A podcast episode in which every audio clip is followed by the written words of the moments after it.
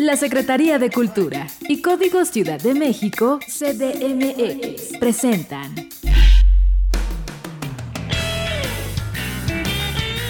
Ideas, arte, lengua, ciencia y curiosidades en Algarabía Radio.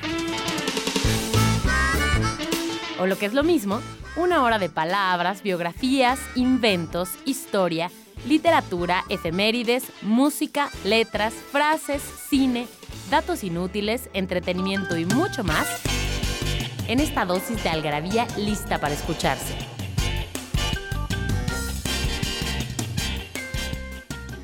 Algarabía Radio.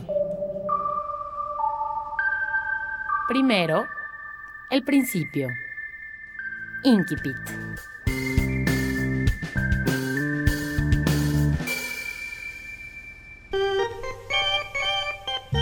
El colapso nervioso de Horst Lover Fat comenzó el día en que Gloria le llamó por teléfono para preguntarle si tenía pastillas de Nembutal.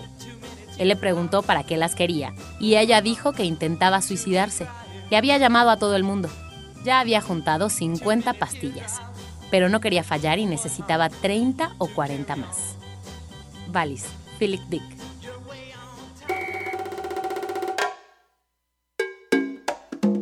¿Cómo están? Estamos en una emisión más de Algarabía Radio. Me da muchísimo gusto saludarlos. Esto es un espacio para la cultura, para la ciencia, para la el lenguaje, las artes, la curiosidad, la historia, un poquito de todo. Y estoy muy contenta porque en esta ocasión nos acompaña Fernando Montes de Oca Sicilia, que es consejero de la revista desde hace mucho tiempo y que pues ahora vas a participar más con nosotros en la radio, ¿verdad? Así es, así es. Gracias por la invitación. Y tiene a bien ser mi hermano, además, resulta. Mi hermano mucho mayor que yo. Era más chico que yo, pero ahora ya no. Ya Digo, no, ya te sobrepasé. Ya me sobrepasó. Oye, y el tema que traemos ahora es el dinero. Sí. El dinero que es algarabía de enero que pues es increíble que a mí es, a mí la verdad que el dinero nunca es un tema que me haya interesado propiamente, o sea, las, finanzas, pero cuando leí este este este número me gustó cómo acabó fraguando porque el dinero no es que sea el tema, sino todo lo que conlleva o lo que está relacionado con el dinero, ¿no? Sí, sí, así lo veo. Es la, la algarabía 124. Pero sí, pero sí, aparte si habla sobre el dinero en, en particular, sobre el oro, sobre todo el oro. Hay gente que dice que el dinero sí es lo que mueve al mundo y creo que muchos tienen razón, ¿no? No es el amor ni alguna virtud de estas este, celestiales, cariño, la amistad. amistad, ¿no? El dinero sí es la verdad lo que, lo que mueve al, Y eso al yo creo que nos ¿no? podríamos preguntar desde, desde un punto de vista de cuando éramos animales que buscábamos la carne y buscábamos el, el alimento y el sustento. Y había que pelear, o sea, la adaptación del más fuerte, ¿no? Es un poquito el que más tenga dinero, pues es el que, según esto, va a tener más poder y va a poder, va a tener más, mayor preponderancia sobre los demás. Digo, esa es la idea central, ¿no? Pues sí, puede, puede ser, puede ser. No sé si la- este, traspolarlo a, a- a la prehistoria. Pero sí, sí, a final de cuentas, el que tiene más dinero es el que tiene más medios para conseguir pues, los bienes, ¿no? Sobre todo en esta sociedad moderna, pues que no es, no es fácil vivir sin dinero. Es el, el dinero debe ser un, un- un medio, no un fin, ¿no? Mucha gente, como lo dicen aquí en la revista, el fin es el dinero, ¿no? Acumular, acumular. A mí lo que me gusta, me gusta es la lana. La lana. Vamos a el hablar también de eso, el ¿verdad? billete, el billete recién salido del, del banco, ¿no? El crispy, el billete crispy que, que, que truene. Y eso lo vamos a ver también aquí en un artículo de los más tacaños de la historia en Algarabía 124. Si no la tienen, cómprenla ya. La pueden comprar en algarabía.com. Está ya de venta en todos los puestos de periódicos. Y también la pueden comprar en iTunes porque ya tenemos la versión para iPad que es eh, muy interesante y que es muy divertida. Y eh, pues vamos a hablar de, de, de qué, del oro, vamos a hablar de las monedas virreinales. Exactamente, de la canasta básica, de, que- de cómo, cómo, qué nos alcanza con el dinero que ganamos. Hay canasta básica, eh, básica rural, citadina, ya lo hablaremos con... Y a mí, con- ¿sabes qué, sé- qué me, qué me gusta mucho? Un tema que me gustó mucho es este famoso mito de que cualquiera con esfuerzo puede salir de pobre. Ah, ese es un buen tema interesante. Bueno, vamos y regresamos. Porque no hay mejor adicción que la adicción a las palabras. Palabrafilia. Ergonomía. Proviene del griego ergon, que significa obra o trabajo, y nomos, que significa ley, por lo que literalmente se traduce como ley del trabajo. Por su parte, la International Ergonomics Association la define como la actividad de carácter multidisciplinario que se encarga del estudio de la conducta y las actividades de las personas, con el fin de adecuar los productos, sistemas, puestos de trabajo y entornos a las características, limitaciones y necesidades de sus usuarios, buscando optimizar su eficacia, seguridad y confort. En resumen, la ergonomía hace que los lugares, materiales y herramientas que usamos en la vida cotidiana funcionen adecuadamente para que cumplamos nuestro trabajo, además de que nos brinden comodidad sin que puedan causarnos daño.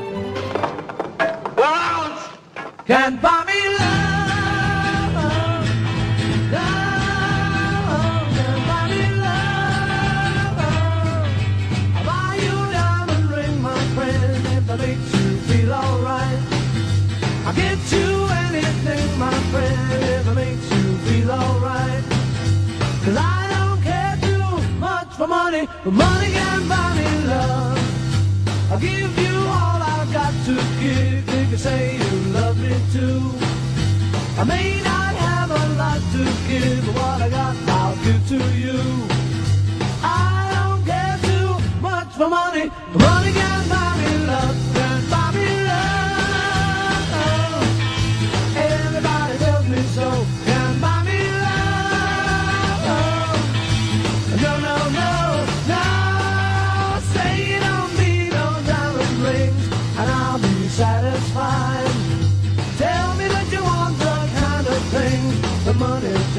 just can't buy. I don't care too much for money. Money can buy me love. ¿Cómo están? Estamos aquí de regreso en Agravia Radio. Soy María Pilar Montes de Oca Sicilia y me acompaña Fernando Montes de Oca Sicilia, consejero de la revista. ¿Y tú qué puedes decir de ti que eres qué? Bueno, soy, soy abogado. Ajá. No sé, no estoy muy eh, adentrado en los temas del dinero, pero bueno, por conocimientos básicos y como consejero de la revista y las investigaciones que hemos hecho para la revista, pues al- algo, algo sabemos, pero en realidad soy, soy abogado y, y- y recopilador de datos inútiles. Exacto, que eso es lo importante. Oye, bueno, ¿cuál- ¿con cuál quieres empezar? ¿Quieres empezar con, con los millonarios de ficción, con el oro, con cuál? Mira, me gustaría empezar con, con las monedas, vámonos un poco cronológicamente, y las monedas virreinales Pues sí, no, pero- llevaban un sistema octaval, que es Sí, muy... que eso muy- yo sí, nunca sí. entendía, ¿por qué No, no, no, no, no, es, es- así se, llama, se, se manejaba en España. Los ingleses tienen todavía un sistema más, tenían un sistema más complicado todavía, Porque ¿no? no, unas correspondían a otras. No, no, no, no el era fácil. De, de peniques en los chelines no era lo mismo que los Exacta- chelines en las libras. Exactamente, aquí por lo menos era 8, 4, 2, 1, ¿no? Los ingleses era, era otra cosa. Según yo, aquí lo que dice es escudos había de 8, de 4, de 2, de 1 y de medio. La verdad que los escudos son de oro. Hay, es- hay, hay, hay escudos irreales. Las- el escudo está hecho de oro. Son las, son las más valiosas. Y los reales son, son de plata. Digamos que ocho reales eh, sería medio escudo. La más, la más alta de reales eh, Sería, medio eh, escudo. sería medio escudo, ¿no? Y los reales también se dividen en, en cuatro, en dos, en uno, en medio y en, en un cuarto, ¿no? Y fíjate que dice que la de 4 reales, que era la mitad, era la que le llamaban tostón, porque tenía la- una testa. Así es, el, el- el rey en turno, por supuesto, en las, en las monedas eh, se imprimía, se grababa su, su imagen, su busto, su cabeza, en la testa, y de testa pues viene, viene, Tostón. viene tostón, ¿no? Y nosotros, bueno, cuando éramos muy chicos, a mí no, pero a Fernanda, ay, sí, no, no, no nos tocó, pero sí, hubo tostones. O sea, nos sí, por muy supuesto. Yo le sigo diciendo tostones a las de, a las de 50 centavos. Que todavía hay, ¿verdad? Esas de 50 Sí, que por no supuesto. nada. no, sí sirven, sí sirven. Todavía en el súper encuentras cosas que val- valen centavos. 740. Y hay monedas de 10 centavos todavía en México que te dan de cambio. Que son horrorosas. Sí, horrible, Sí. sí, parecen de plástico. ¿Y y cuándo se dejaron de hacer monedas de oro y de plata en México? Bueno, cuando el, ya hasta el siglo, hasta el siglo XIX, con la llegada de Maximiliano, él cambia ya la, la, la El par- sistema el- octaval. el sistema y lo y se vuelve decimal y marca el primer peso de plata mexicano ya con sistema decimal de, de, de 100, 100 centavos el, el peso. Oye, pero a ver, una cosa importante, ahorita que estás diciendo de- de lo del sistema octaval, de ahí viene la frase ni que ocho cuartos. Exactamente, exactamente. Lo que pasa es que había... Hay, hay monedas, la, la más baja de reales, pues todavía era mucho para lo que ganaba un jornalero, un minero, un, un- un peón de hacienda. Eso es lo que me impacta. Había- la moneda no alcanza, no les alcanzaba ni para tener una moneda. No, no, no. Ya para- para- con su salario no ganaban ni siquiera la- el, la- el- el precio, el, el valor de la, de la moneda más pequeña. Entonces volvi- volvieron a hacer, cada tienda, cada hacienda tenía sus propios, sus propios monedas que les llamaban, bueno, tenían varias este, Aquí maneras de dice, al llamarlas. cuarto de real se le llamó cuartilla. Cuartilla, Al octavo de real, tlaco. tlaco, que significa al- mitad en, en, en náhuatl. Y al tlaco, que es mitad. Ajá, tlaco. ajá. Sí. Este, Tlacoquemecat es el cerro partido, Yo. ¿no? Creo. Y el un 16 de real es el hábito o pilón. Bueno, entonces es, con estas monedas, que eh, es- no eran monedas en sí, eran mm, este, artículos de intercambio que las podían hacer de vidrio, de madera, de Sí, hueso, sí, sí, etcétera. Y con eso le pagaban a, a lo- a los, a los jornaleros, a los, a los mineros, a los campesinos, en las propias tiendas de raya de las haciendas. Entonces de repente un, un, un, un tlaco tenía un valor de un, un saco de café, de granos de café o de cacao, o un, un terroncito de azúcar. Por eso el famoso pilón. ¿o Es qué? el pilón. Decían, bueno, deme mi pilón, le daban un terroncito de azúcar.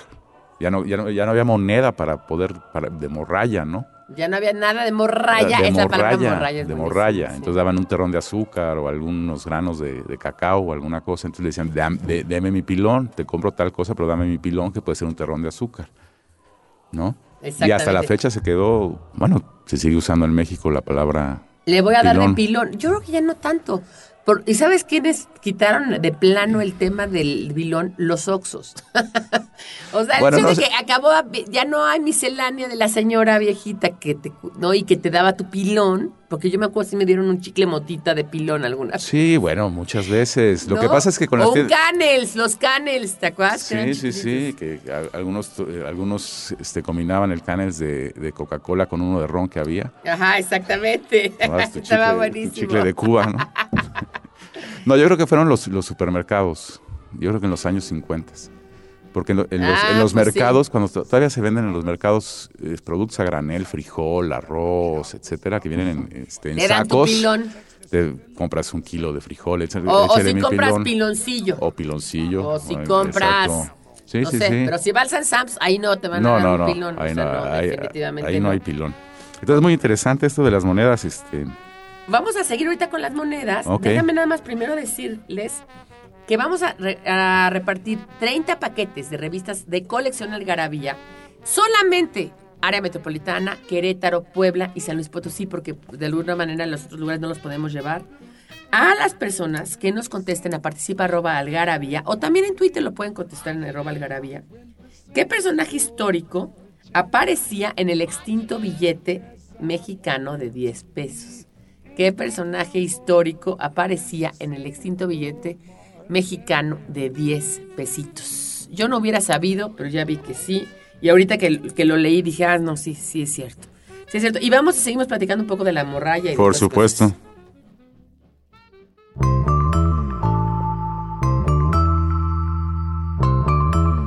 Libros que hablan de lo que todos hablan,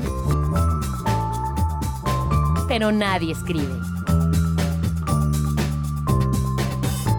Algarabía Libros. Es que no sabe igual mandar a otro a incomodar a su progenitora que mandarlo a chingar a su madre. Aceptémoslo. Somos hijos del chingonario. Ah, que la chingada. Es utilizada en casos de sorpresa, hartazgo o admiración ante algo inesperado. Se utiliza en lugar de no me digas, no lo puedo creer. Por ejemplo, mi prima rompió la dieta. Ah, que la chingada.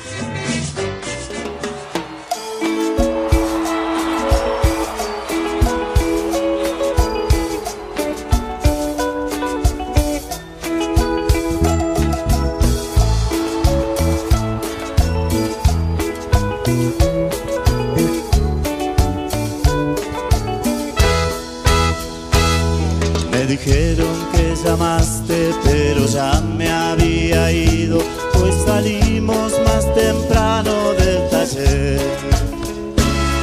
Yo me vine caminando para no gastar dinero y por eso llego tarde como ayer.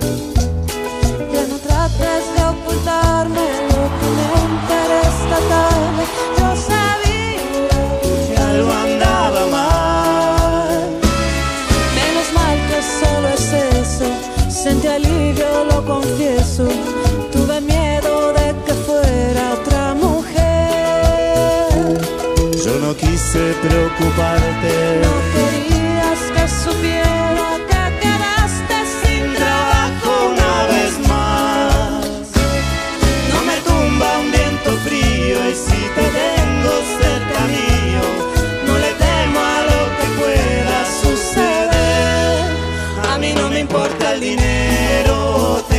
yo más quiero a mi lado.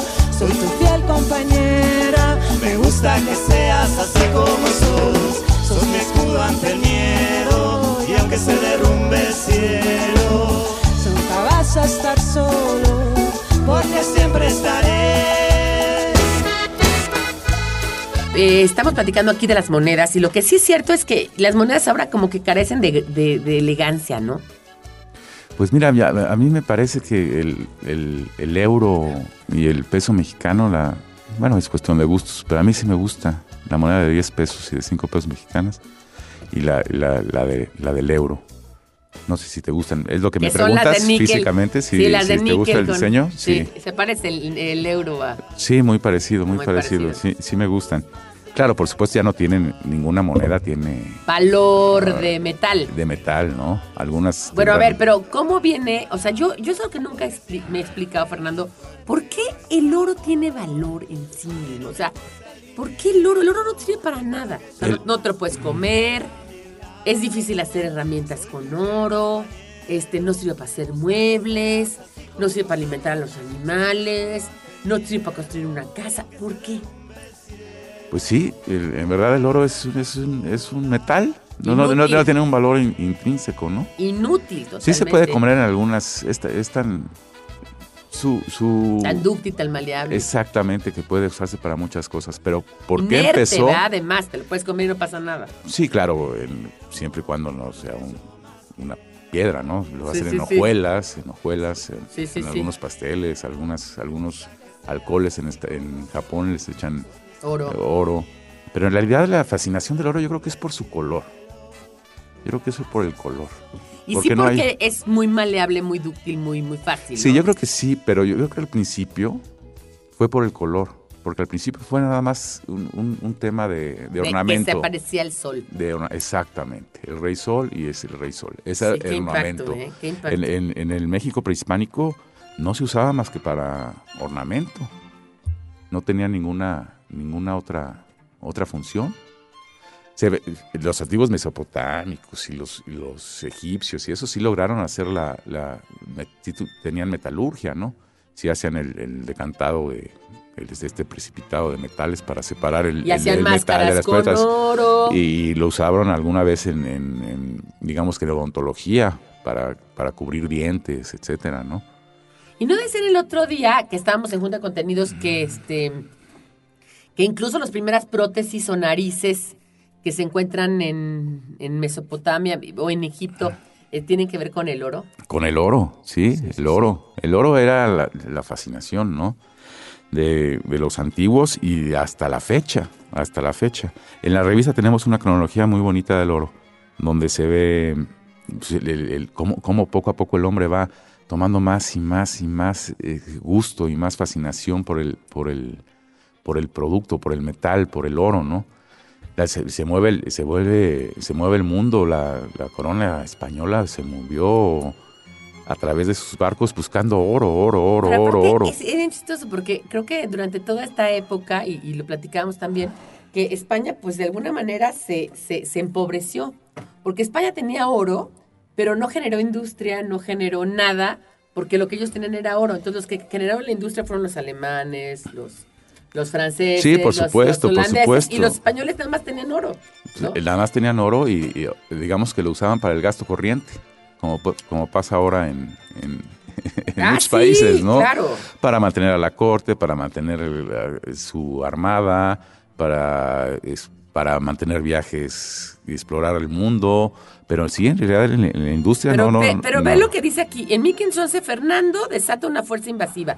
El rey Fernando de España, que según yo ese es Fernando 1500... No, es Fernando el católico. Es Fernando Católico, va todavía.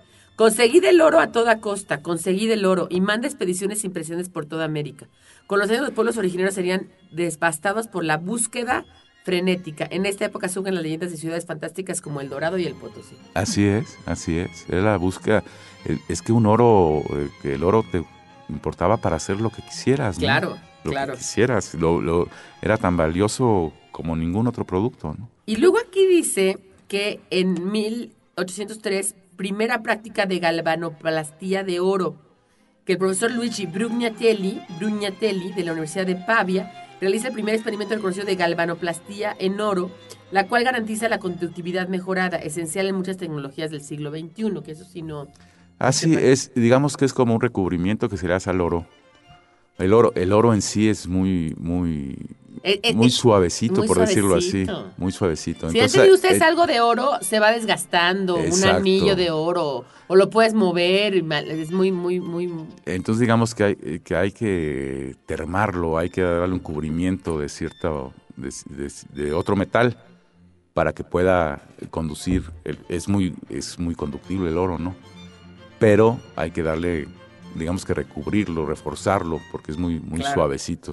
Oye, Perdón mis palabras, pero es Y más dice aquí, se desata la fiebre del oro de California. ¿Esa cuál fue? Es en 1848. 1840. por- de hecho, por eso se llaman los 49ers, ¿no? Los 49 de San ¿Por qué? Francisco. Pues estaban en San Francisco y fue la, fe- la, la fiebre del oro en 1848, 1849, cuando al- Ah. alguien, alguien descubre oro en algún río, Pepitas de oro pepitas de y llegan 40 mil, 50 mil personas en el transcurso de un año a, a California. En particular, pues, en particular en San Francisco. Por eso los 49ers se llaman 49ers. ¿no? ¿Te acuerdas que en 1849. alguna algarabía, en la del viejo este, pusimos este justamente cómo fue la, el trayecto Sí, sí, desde, sí. desde la Nueva Inglaterra, ¿no? A- hacia acá, hacia acá, hasta llegar a la... A Y la era una cosa brutal tra- atravesar todos Estados Unidos en esa época, a no caballo o en carretas para llegar a la costa oeste, era, era, morían las personas, ¿no? Morían. Tenían que atravesar Muchos las hombres iban solos, ¿no? sí, por supuesto, las rocallosas ahí por Colorado y todo, y, y atravesarlas, ¿no? Luego habla aquí del primer huevo de Pascua de Fabergé del 885. Yo no sabía que era tan vieja esa marca. Sí, bueno, Que se me hace horrorosa. ¿Sabes por qué se me hace horrorosa? Porque un poco lo que dice Borges en este número también, dice, el lujo me parece una guarangada. O sea, a mí esas cosas así tan llenas de oro, ¿no? sí, un palacio le parece una idea Una idea- espeluznante. una espeluznante. Sí, no, y hay muchos datos sobre el oro. Después, en la segunda, la segunda Guerra Mundial cambia todo, ¿no? En la Segunda Guerra Mundial, una vez ganado Estados Unidos y los, aliados de la guerra, pues cambia to- todo, el, todo el, sistema monetario internacional. Eh, si ves en 1944, aquí en la revista dice la conferencia de, de Bretton Woods.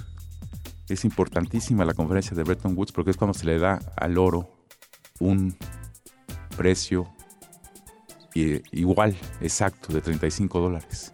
Ah, nadie, en el nadie en el mundo va a poder comprar oro. Una va- más onza. a- una onza, 35, 35 dólares. Porque Estados Unidos es la moneda más fuerte después de la Segunda Guerra Mundial. Ah. Y se juntan las potencias ganadoras en Bretton Woods, en, en Virginia, en Estados Unidos. Creo que es en Virginia, en New Hampshire, creo. Sí, creo que sí. En Sí, New sí, sí. Hampshire. Y ahí es donde se reparten el mundo y se crea el Fondo Monetario Internacional, el Banco Mundial. Sí, ayer justamente estábamos presentando en un programa de Algarabiando, ¿verdad, Mónica?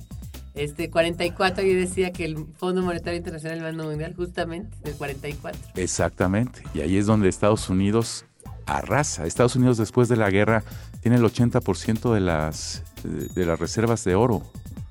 Tiene el Producto Interno Bruto Mundial. El Producto Sí, Mundial, el 50% es Estados Unidos. qué impacto. No, no. Producen las dos terceras partes de petróleo. Producen todos los coches. China está ¿Es encerrada todavía. El American Dream. el American Dream. Europa está acabada por la guerra. Los- Entonces son- Estados Unidos decide y manda. Ahí los, lo- el, lo- el único que se le puso un poco al brinco fue Inglaterra, por medio de Keynes. Keynes en la conferencia de eh, Bretton Woods plantea otro sistema, un sistema de una moneda única. Oye, Está muy interesante, ahorita, lo podemos de ver, pues está interesantísimo. Ahorita hablamos de Keynes también, porque Keynes es interesante. Y luego, y entonces, eh, ahí es donde Estados Unidos se enriquece realmente. Se enriquece. En esa, eh, Keynes quiere hacer una moneda única ahí y Estados Unidos dice que no. Que él no va a estar eh, subsidiando a los países, a los países pobres. Supuestamente hay 50 países, pero los 50 países, pues, los de tercer mundo, bueno, ni aparecieron. América Latina estaba en, en dictaduras, la mayoría de América Latina. Los países europeos, México, ¿cómo estaba en ese entonces? eh, eh, bueno, pues no, no tenía ningún problema. Estaba, No ningún problema. estaba justamente, fue de los países aliados ganadores, pero no tenía ningún peso internacional, No. ¿no? Y bueno, China pues, estaba, acaba de ganar la, la revolución comunista. Mao. India sí. pues todavía no surgía. Entonces Estados Unidos Y era el- Rusia- el dueño. Y Rusia había. bueno, Rusia en tuvo peor- en la peor miseria del mundo. Rusia tuvo 20 millones de, de, de muertos en la Segunda Guerra Mundial. Rusia Sí, no, no no, no, no. Entonces Estados Unidos ahí sí fue el que agarró las canicas y dijo esto se hace así, así y así. Bueno, pues vamos a ir un corte y seguimos platicando sobre el dinero, sobre el oro y sobre todas estas cosas tan interesantes. Eh, regresamos para platicarles cómo se van a ganar 30 paquetes de revistas.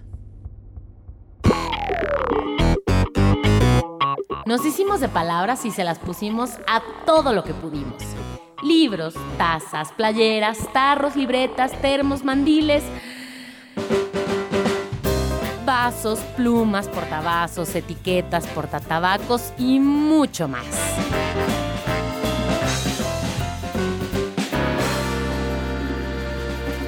Objetos irresistibles en algarabíashop.com. En Algarabía Radio queremos saber lo que piensas. Encuéntranos en Twitter como arroba algarabía y en Facebook e Instagram como revista algarabía.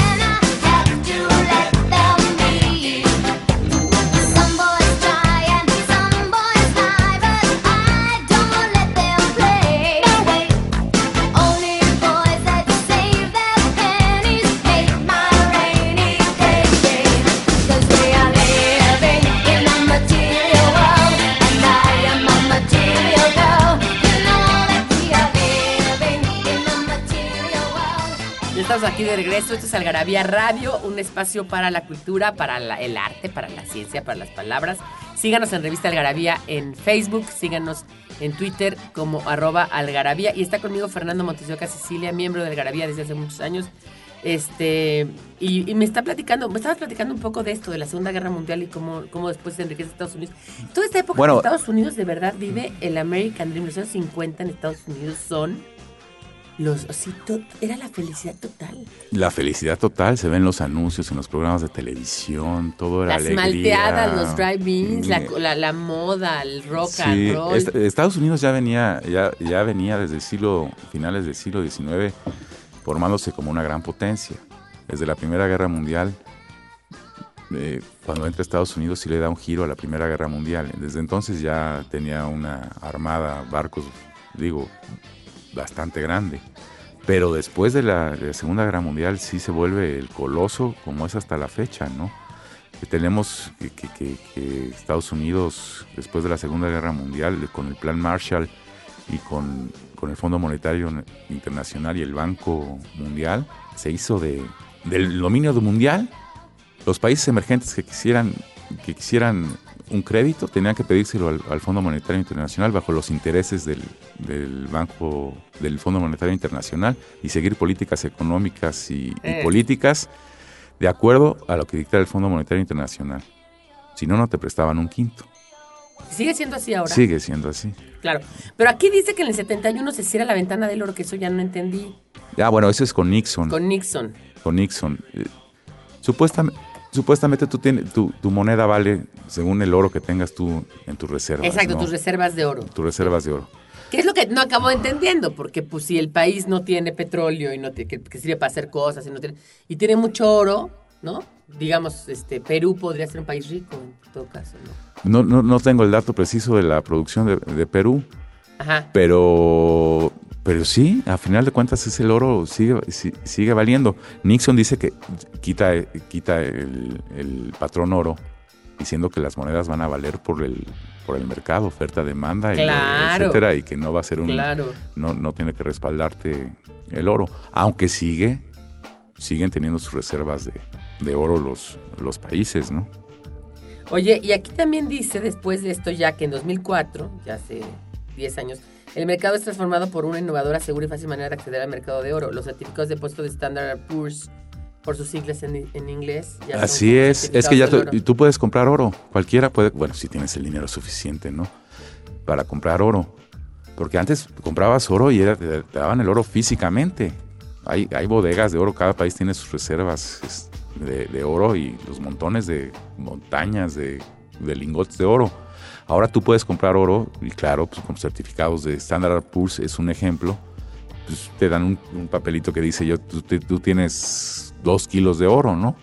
Oye, Nunca los vas a ver, nunca los vas a ver físicamente, Ah, no, pero tienes un pero papelito. tienes un papelito, y son los, son los bonos de Standard Poor's, ¿no? Oye, y hay una cosa interesante que este que no vine aquí, ahora sí que nos faltó, fue un error nuestro. El centenario. El centenario en México.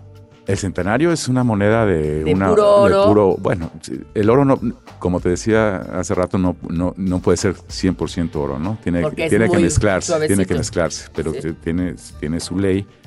De hecho, también en la ¿Qué cronología viene, Di- ¿qué es digamos, en- en inglés le dicen hallmark. Los ingleses fueron los primeros que, que grabaron, que hicieron esta estampa del, del oro con las siglas de quién lo, de quién lo producía, cuánto valía, qué quilataje tenía, etcétera. Se llama hallmark, ¿no? Digamos que es la, Sí, la, sí, sí. la- la ley, como la plata, La cuán- qué porcentaje, ¿Qué del porcentaje de metal, oro? del metal, De- de, plata, de oro, etcétera, tiene, tiene el producto, la moneda, O una joya o una joya, etcétera, ¿no? Oye, pero entonces el centenario, esta El moneda centenario- la hicieron en 1910. 10 para, para, para festejar el centenario de la Sí, independencia, nos faltó de- ponerlo de- aquí, de la independencia de México. Y bueno, tener centenarios es una buena inversión. ¿Cuánto cuesta un centenario, eh? No, ahorita no sé, pero debe estar como en 20 mil pesos. Bajo un poco, pero como 20 mil pesos. Te, te lo, te lo Pero y mucha te gente digo. todavía, yo me acuerdo, abuelos nuestros, ¿te acuerdas? Así que, que tenían centenarios. Es que Por no solo en centenarios, invirtió en centenarios. Sí, siempre es, siempre es un- un- una buena inversión el oro. Ahorita, ahorita te- lo podemos... Alguien me dijo hace poquito, oye, no, no te preocupes, lo que deberías de hacer es comprar oro. O sea, no a mí me lo decía, pues se lo decía a alguien más que tenía, que quería invertir su dinero, ¿no? Y este, y le decían, pues compra oro, porque el oro siempre tiene... Podemos hablar de la crisis del 2009 de Estados Unidos, que es donde el oro vuelve a surgir con toda su, toda su, su eficacia, con todo su valor, porque es cuando la crisis inmobiliaria en Estados Unidos, y es la crisis que seguimos viviendo ahora, que lo siguen viviendo muchos países europeos, cuando se cae todo el sistema financiero mundial. ¿Y qué haces? Y empezaron a comprar oro. Los bancos centrales, la gente, los inversionistas. ¿Sabes to- compraban también? Obra de arte, muchas obras de arte. Sí, que el arte también. Porque el, papel, el papel moneda no, no, no les acababa por, por convencer. La moneda más fuerte, que era el dólar, pues estaba en la peor crisis, ¿no? Pues, Claro. Quebraron, quebraron bancos en Estados Unidos, tuvo que rescatar la, el, el, el Citibank. gobierno, Citibank, Aquí etcétera, creo ¿no? que cuando nosotros estábamos en eso, Ba- Banamex mantenía mucha parte de Citibank. Banamex, o sea, Banamex Sí, funcionaba cómo mejor no. Bueno, y, y ahora, ¿y qué me dices de, de Vancomer con, con, ¿cómo se llama? BB, BBVA. BBVA, es el, el principal proveedor, digamos, Proveedor de de utilidades, BBVA. ¿No? Sí, sí, es sí, que el, el mercado mexicano es, es enorme, ¿no? Y es muy grueso y es muy duro, como el brasileño, ¿no? Es muy grueso, sí. Y mira, ahorita podemos seguir platicando de esto de los bancos, porque los bancos empezaron a, a comprar oro, los bancos centrales. Y tengo unas cifras muy interesantes de cuántos países, lo- la cantidad de oro que tienen los, los países, el el top 10 de los países con más oro, con más lingotes, ese sí físicamente, ¿no? En Estados Unidos lo tienen en Fort Knox. En Fort Knox, En el Fort Knox, en el, fuerte eh, ajá, Fort Knox. exactamente. ¿No era el de los Tototopos? ¿El Fort Knox? No. No me acuerdo. Es que ustedes no se acuerdan, pero había una caricatura que eran los Tototopos, Oh. pero había un fuerte, yo me acuerdo. No me acuerdo el Fort Knox. Pues sí, y, y por supuesto el primero, el que más oro tiene en el, en el mundo es Estados Unidos. Estados Unidos tiene reservas brutales de oro. Estados Unidos es la economía más fuerte del mundo. También tiene ahora reservas de, de petróleo. De petróleo, sí, ahora, Ahora tiene se mucho. quedaron con Ahora todo el tiene- ahora petróleo. tiene- tiene mucho. Por Pero- eso bajó el, peso, el, el- el precio del petróleo. Ahora lo que vale es tener oro de acuerdo a tu Producto Interno Bruto. ¿Qué cantidad de oro respalda tu Producto Interno Bruto? Claro. El Estados Unidos tiene un Producto Interno Bruto enorme y tiene oro por casi el 75% de su Producto Interno Bruto. Se calculan unas 8 mil toneladas de oro que tiene Estados Unidos. Exactamente. 8 mil toneladas de oro. Es el número uno del top 10. México tiene 125 toneladas de oro. Está entre los, Hijo, no en el- entre los 30 primeros. Y solamente a México le representa el 4% de su Producto Interno Bruto. El 4%. Y por eso dice que aquí en 2010 el precio del oro supera niveles históricos. Claro, porque todo el mundo se refugió en el, en el, en el oro. ¿Pero ¿Quién hubiera pensado? O sea, o sea, entonces lo que nace como una idea, digo, para ya redondear esto, con lo que nace, digamos, como una cosa que tiene que ver con el sol y que nos gustaba porque brillaba, ¿no? Yo creo que brillaba mucho y tal y tal. Hoy en día rige los mercados internacionales. Hoy en día y durante toda la historia de la humanidad, durante toda la historia de la humanidad, el oro es el... el- Sí, el pero es increíble que podría ya hacer otra cosa hoy en día, ¿no? Pero- No sé, pero- los chips, los microchips, no Bueno, sé. es que los microchips tienen oro. Sí, los microchips tienen oro. Tienen oro, sí. Toda la cosa dorada que ustedes le ven a los microchips de su, a su SIM, de, de su teléfono celular, es oro. Es oro, sí. Es oro, es oro. Entonces, es, eh, aparte de parecerse al sol, resultó que fue un material aparte, pues muy, muy manejable, muy dúctil, muy maleable, muy con muchas propiedades. Con Ganar muchas el oro olímpico, una medalla de oro, las Sí, tortillas, bueno, el- de, de- las, las tortillas siempre son doradas en los premios. Doradas, sí. El, el- el Comité Olímpico Internacional marca que debe tener 6 gramos de oro, una, una, por lo menos 6 gramos de oro, una medalla olímpica. O, o de 6 oro. gramos de plata o 6 O gramos, gramos, de, seis gramos de bronce. Exactamente. Sí, está interesante. Y creo que las del 2012 fueron las más, las más pesadas, ¿no? Las de Londres, sí. Las más Más grandes, las más grandes en tamaño. Bueno, pues vamos a seguir platicando de esto del dinero. Es Algarabía 124, dinero. Perdido en la traducción. Meraki. Del griego, adjetivo utilizado para describir algo en lo que se pone mucho empeño, creatividad o amor. Cuando dejas algo de ti en lo que haces, cualquier cosa que ésta sea. Por ejemplo, preparar una comida, arreglar un cuarto, editar una revista, etc. ¿No sabes dónde ¿No es acierto Algarabia Adicción? ¿Sabes dónde es acierto Algarabia Adicción? En Algarabia Shop conviven todas nuestras publicaciones, objetos y mini almanaques. De los creadores de Algarabía y El Chingonario, Algarabía Shop. Palabras para llevar. www.algarabíashop.com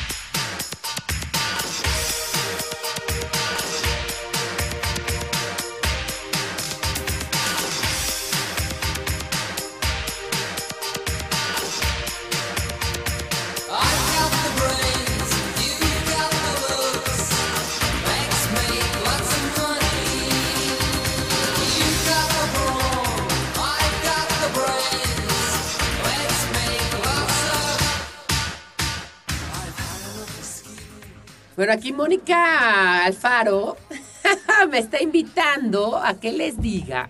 Sí, es que sí- y sí es cierto, y tiene toda la razón. Algarabía 124, que es la de enero, está como doble. O sea, de un lado, de un lado van a ver el especial del dinero y si la voltearon así que de van a ver los horóscopos chingones. Pero en este especial del dinero hay una portada. A ver, ¿a ti qué te pareció la portada? A mí ¿Te me gustó? encantó, me encantó, es una selfie. Con ¿Es una los, con personajes de ficción, digamos, más, más ricos. A ver, pues vamos a hablar de ellos, Sí, ¿no? si quieres, para darle ya, quitarnos un poco Y la, hay un la wallpaper o varios wallpaper que eh, pueden entrar a la página algarabía.com y bajarlos, porque además están bien padres los, los personajes este de ficción, ma- millonarios de ficción. Millonarios de ficción, podemos empezar por el, por el, el top 10, empezando por el 10 al 1. Exacto. Los millonarios de, de ficción. Y es y, y- y no es una ocurrencia de algarabía. La Oh, revista no, no. Forbes saca anualmente, de acuerdo a, a cada personaje, qué novelas tuvo, programas de televisión, Claro. películas, el monto de sus fortunas, ¿no? En base a sus historias, al valor actual de sus empresas, ¿no? Hay algunos, A lo que cuentan que son, ¿no? a lo que cuentan que son en sus historias, ¿no? Como Batman, etcétera, ¿no? El- Entonces, entonces sí es, es una lista, digamos, verídica, entre comillas, ¿no? Exacto. O sea, los personajes no existen, pero la lista es verídica, es La cierto. lista sí, sí. Eso sí. no. Está Jay Gatsby, que le pusimos la cara de, de, obviamente, de Leonardo DiCaprio, porque es el Claro. último que hizo la película, ¿no? Es el protagonista de la novela del Gran Gatsby de Scott Fitzgerald. Y además es un ejemplo de prosperidad financiera de la nada, porque acuérdate que es un personaje que viene del- de la nada y que se vuelve rico justamente eh, después de la, del- de, la crisis este, en los años 20, digamos. En los años 20, el, el- el boom después de la Primera Guerra Mundial, los, los locos 20, como les dicen en inglés, de... De- no, no me acuerdo bien ahorita. te digo, de 20s, de, ahorita, ahorita me acuerdo. Pero eh, Gatsby es el pobrecito, es el más pobre de nuestra lista. Es el, es el- de los ricos, el más pobre Sí, apenas mil millones de, de dólares. de dólares. Después está, Mr. Monopoly, exacto, Mr. Monopoly, que ese pues es, es- se dedica a, la- a las inmobiliarias, ¿no? A las inmobiliarias. las bienes raíces, la administración de, de bienes y pues Exacto. en México era el turista, pero ahora ya hay Monopoly en México. Sí, ya hace mucho. Les Eh, encanta. A, eh, a sí. Le encanta. El, el- el turista, el, el Mr. Monopoly. Sí, y él tiene 1.200 millones de, de dólares. Luego está Lara Croft, que es esta mujer eh, eh, personaje que surge de una saga de videojuegos que se llama Tomb Raider, que la verdad yo no la conozco, pero me acuerdo de Angelina Jolie interpretándola en una película que tampoco vi, que es una heredera que, que es huérfana y que heredó 1.300 millones de dólares. Por eso es tan Sí, rica. no, no, no sé de qué, por- de qué, de dónde salieron esos 1.300 millones de, No, no de dólares, pero sé sé. que los heredó. Sí. Entonces eso, eso financia su, su- sus exploraciones alrededor del mundo y sus aventuras contra los Sí. malos. Yo tampoco estoy muy enterado de No, Lara. Croft, pero Pero bueno, sí sé que es una especie de Indiana, Indiana Jones, creo, ¿no? Femenino, exacto. Sí. Montgomery Burns. Montgomery Burns, el, el jefe de, de Homero Simpson. Dicen que aquí es el villano. Pues sí, sí es el villano, pero... Yo Pero tampoco soy muy fan de los, de, de los Simpson, pero claro que sí lo, sí lo conozco. Y él tiene 1.500 millones de dólares. Él se dedica a la, a la generación de energía Nuclear. nuclear, Sí, exacto. ¿verdad? Y se, es el- un, un- un hijo de la fregada, ¿no? Su fiel- Échale a los fiel- perros, ¿no? Sí, su fiel compañero es Smithers. Smithers, Que sí. es muy interesante, este Smithers, eh, pues es como una cara rara. En origen lo había pintado este, este niño, el, el este, ¿cómo se llama? El, el los Simpson, este. Eh, este niño lo había pintado como, primero lo había pintado como negro, pero dijeron que era Ah, racista. Y luego como gay, pero dijeron que también era discriminatorio y por lo tanto, sí, Matt Groening lo había, lo había pintado así. Y entonces ya, les- ya les quedó como entre negro, gay y nada, chino y nada. Sí, sí. Sí, es un lamebotas, ¿no? Sí, es un lamebotas. Un lamebotas. Richie Rich, Ricky Ricón. El Ricky Ricón, el Ricky Ricón. Que no, no, no, me- no me acuerdo. que- La fortuna es de los papás, por supuesto, pero no sé qué. En su cuenta bancaria tiene 5.500 millones de dólares fruto de las ganancias de las empresas de sus padres. Sí, pero no sé, no, no sabemos de qué son las empresas. Pero bueno, es lo, lo de- lo que menos le importa a Ricky. ¿de nació en el dónde viene? 53, Ajá. 53 y es grande. Después hicieron película, ¿no? Con Macaulay Culkin. Sí, Ajá. creo que fue la, última cosa que hizo respetable este Colkin. Pues- Ricky Ricón. No, no, no, me acuerdo de haberla visto, ni que Macaulay Culkin haya hecho alguna otra. Pero fíjate cómo se salta de quin- 5.800 a Bruce Wayne, ¿no? El magnate de Ciudad Gótica que tiene 9.200 millones de dólares. Que ya es una cantidad muy, muy respetable. Sí, Para ello usa herencia y las ganancias de las empresas de las que ahora es dueño y por eso puede tener el personaje de este de, de Batman. ¿no? Y por eso puede mantener a su entenado, ¿no? Con A ese su joven dinero, a su entenado, joven entenado, no, porque con no. ese dinero puede ser entenado y varios más. Ese mantenado y varios más. Pero bueno, Robin, según que esto le ayuda, ¿no? Sí, por Ayuda. supuesto, contra el mal. Luego, ¿quién está tu favorito? Ah, Fernando? bueno, sí, Charles Foster Kane, ¿no? Que es mi película favorita de, de Orson Welles, de Orson Welles Citizen Kane, del 41, que sí hizo una fortuna. Ese sí era un hijo de la fregada también, con sus, con sus periódicos. Organizó varias guerras, tiró a varios políticos, engrandeció a algunos otros más. Hizo su fortuna con el, con el, con el amarillismo, ¿no? de sus Claro. periódicos. Acordémonos que no había, el, el periódico era lo único que había, no había, no había televisión, no había... Era la prensa. La prensa, la que ahí nació prensa. la prensa amarillista, ¿no? Que William Landon Hearst tenía una caricatura que se llamaba The, The- The Yellow Boy De Yellow Boy. y, y hablaban de tragedias. Y, y después, cuando empezaron a ver como cosas entre que se peleaban él con este Hearst, es- estaba peleado con, con- con otro periodista, hubo una guerrilla ahí y entonces decían que era la prensa amarilla. La prensa, la prensa amarilla. Y con eso hizo una, una fortuna increíble. Tenía su, su palacio, iba a decir palacete, pero no, pero era un palacio en California, Xanadu, ¿no? Que es de esas, este, como ciudades utópicas, Sí, ¿no? sí, sí, sí, tenía zoológico y una cosa impresionante, ¿no? Este es de ficción, porque es Foster Kane, el de la película, pero está basado en, en William, en William Randolph, entonces es de ficción Que entre, ahorita vamos a verlo en comillas. los tacaños de la historia. Exactamente, exactamente. Este Playboy, Tony Stark, filántropo y científico, también es un superhéroe del universo Marvel. Y tiene 12.400 millones de dólares y en el cine pues está interpretado por el famosísimo Robert Downey Jr. Sí, aquí lo, aquí lo curioso es que es fabrica armamento. Claro. Y, eh, es para que veas lo que puede dejar. Dicen que la industria armamentista, Ah, es, más, eh, es más que la de drogas. la farmacéutica y la armamentista, ay, se van, tienen, nos tienen este, Copados. copados, ¿no? Entonces su fortuna la hizo con, la, con las armas y después para zafarse de algún, algún malévolo creó un, un traje que lo ayudó a escapar, ¿no? Y de ahí lo fue perfeccionando hasta que se convirtió en Iron Man. en Iron Man. Mm. Oye, luego está Smog, que ese sí, yo sí me las he tenido que aventar, esas películas. A mí sí me gusta Tolkien. A mí no me gustan las películas de Peter Jackson, pero Tolkien sí me gusta. Pero he, he- he tenido que entrar al Hobbit, dejar a, a mis hijos viendo el Hobbit, salirme, ver otra película, ver desde los cortos toda la película, terminar la otra película, regresar y el Hobbit todavía estaba ahí. Y no, y tus hijos con la, poniendo atención, ¿no? Claro, que es impactante. Smog, ese enorme dragón del universo de Tolkien que parece ser que el resguardo oro justamente. El oro, él- tesoro él de oro. Le robó el, todo el oro del, ¿cómo se llamaba De este la lugar montaña solitaria. Exactamente, de, los, a lo- de la Tierra Media, ¿no? Ajá.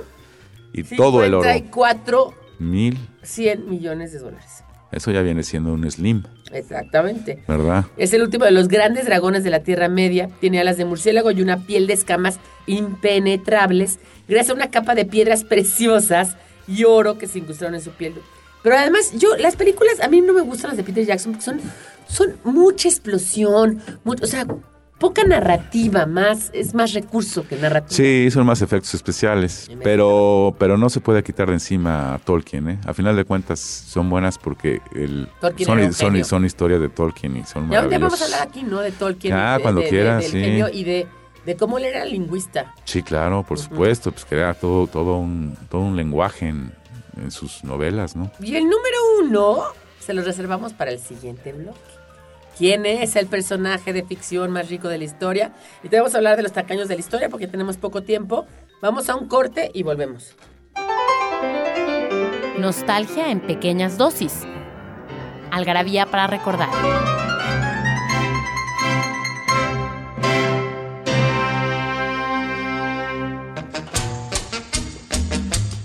El primero de enero de 1936, en el Diario Oficial de la Federación, se publica el decreto que ordena la creación del Instituto Politécnico Nacional. El 26 de enero de 1950, la India finalmente se vuelve una república, tres años después de su declaración de independencia ante Inglaterra.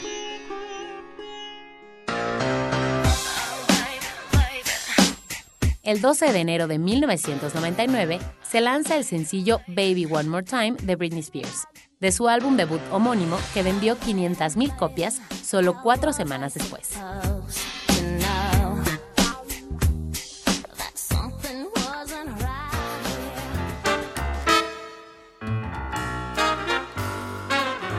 Y pues ya estamos aquí en el último bloque de Algarabía Radio, este espacio eh, que semana con semana tenemos aquí en Código Ciudad de México, pero que ustedes también pueden bajar como podcast en iTunes o lo pueden bajar en la página de algarabía.com. Está Daniel Moral con nosotros, como siempre, en los controles, y Mónica Alfaro Altamirano, que, que está atrás de todo esto. Y estamos Pilar y Fernando Montesioca Cecilia, este, platicándoles de los personajes más ricos de la historia que vienen en Algarabía 124 del dinero. Scrooge McDuck.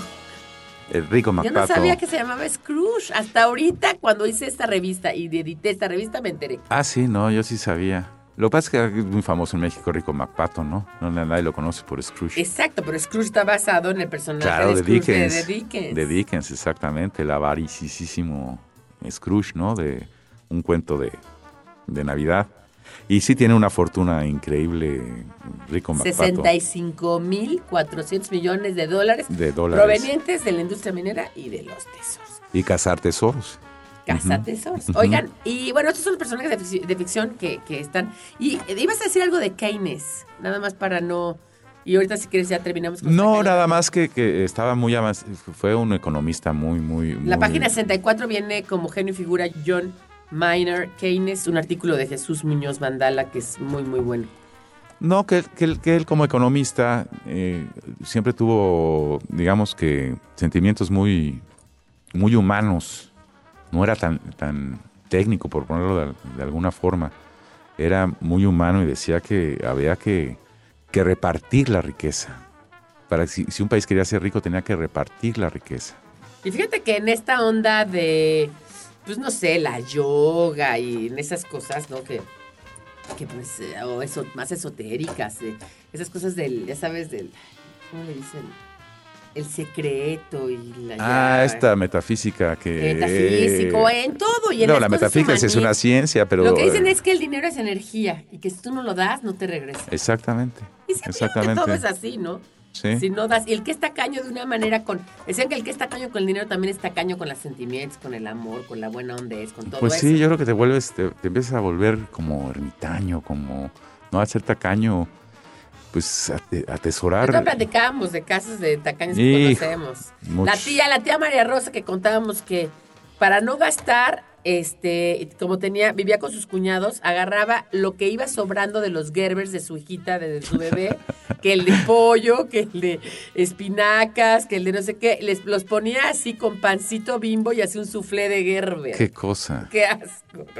Oigan, pero entre tacaños te, vea- te veas que es un artículo de Carlos Bautista Rojas, pues lo vamos a tener que revisar nada más, vamos a mencionarlos, léanlo, lo vamos a tener allí también en la página, este el link para que lo lean y, y compren Algarabía porque, bueno, viene Miguel Ángel Buranotti que no sabía que era tan... Sí, tan- pero ahora, ahora que lo dices que no podemos eh, eh, especificar mucho sobre cada uno, sí, sí, cómprenlo y léanlo, porque vienen, vienen las ma- manías tan No, extrañas, no, no, con tanto dinero y, y- no. y las precariedades que pasaban estos personajes por no, por Buranotti no gastar. nada más se dormía con el calzado puesto para que no se lo fueran a robar. Oliver Cromwell, que yo no sabía que era tan... Sí, eh, nomás acabando, Miguel Ángel fue de los artistas mejores pagados de la historia, ¿eh? O sea, ganó un Sí, dineral. sí, porque un trabajaba dineral. para la corona. Exactamente, exactamente. Oliver Cromwell, sí, también un tacaño, un tacaño Luego, otro que dicen aquí, John Ellis, ¿no? Del 714 a 1689, que- al del que está basado Scrooge. el personaje de Scrooge. Sí, ¿no? de, de Dickens. Y dicen que era el epítome de la avaricia y la ruindad. ¿No? Además de vivir en la miseria, luego de haber recibido dos fortunas familiares, se ufanaba de comer algo echado a perder antes que de comprar comida. Era un parlamentario inglés. Era, o sea, era de cierta clase, no era. Y aparte de buena familia, heredó dinero y, y- y aparte de, de muy, mucho dinero. Oye, y esta Henrietta Howland Green, que era una empresaria y prestamista estadounidense que le decían la bruja de Wall Street, que fue la, la mujer más acaudada del siglo XIX, pero que era tan miserable que se negaba a pagar la renta de sus propias oficinas, ¿no? Y la misma Hetty se negó a realizarse una operación de hernia porque costaba 150 dólares, pero dejó una fortuna de 200 millones de dólares, equivalentes a 4 mil millones de la actualidad. Fíjate, ella, ella sí no la conocía. Hasta ahora No. que estuvimos haciendo la revista, la, la Y- y, conocí. yo, no, yo confundía Hearst con Getty. Ah, no, Getty, bueno, Getty es eh, también el, el precursor del amarillismo, ¿no? En la, en la Exactamente, porque fue fundador de la Getto- Getty Oil Company, ¿no? Ajá. Coleccionista de arte, una cantidad de dinero, ¿no? Este, millones de dólares. Y resulta que eh, era tan, tan mezquino que te acuerdas que a su, a su nieto lo, lo secuestraron. y Sí, no sí, quiso sí. pagar el rescate y le mandaron este, la oreja. la oreja. Y después quiso seguir sin pagar el monto que, que solicitaban y solamente pagó 2.2 millones de, de dólares por el rescate, ni un centavo más, porque ese era el máximo deducible de impuestos. Exacto. Entonces lo- Y nada más puedo pagar, son 2.2 millones de rescate.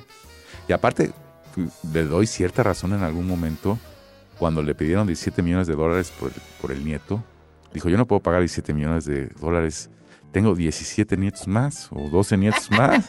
Me van a agarrar aquí de su, de su puerquito, Claro, ¿no? Vamos a, vamos a tabular un poco. Sí, sí, sí. Y voy a pagar de a 2.2. Yo no, si me los van secuestrando, voy a pagar de 2.2 porque los puedo deducir. Pero yo decía el otro día que a mí el pecado capital, el peor de todos, el que más me caga, es el de la tacañería. Yo la gente tacaña y envidiosa. Ah, la envidia. Yo te iba a decir que la, envidia, la es envidia horrible, puede envidia es ser. horrible, pero, pero la tacañería es que, es que esas cosas de no querer dar y el dinero si, si va y viene. Bueno, y eso lo ejemplifica la algarabía especial del dinero. Hay muchas más cosas por decir.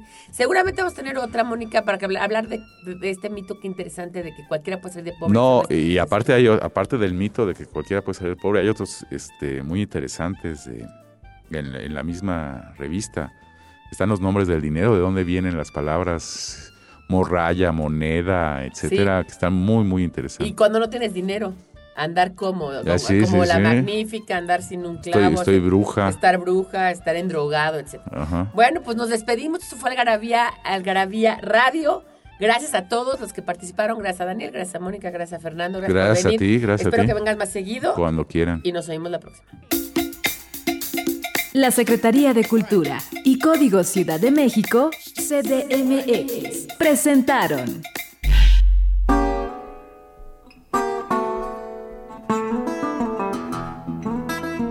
Esto fue Algarabía Radio.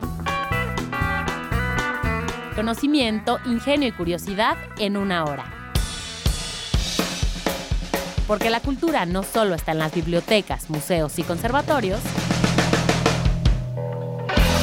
Algarabía Radio.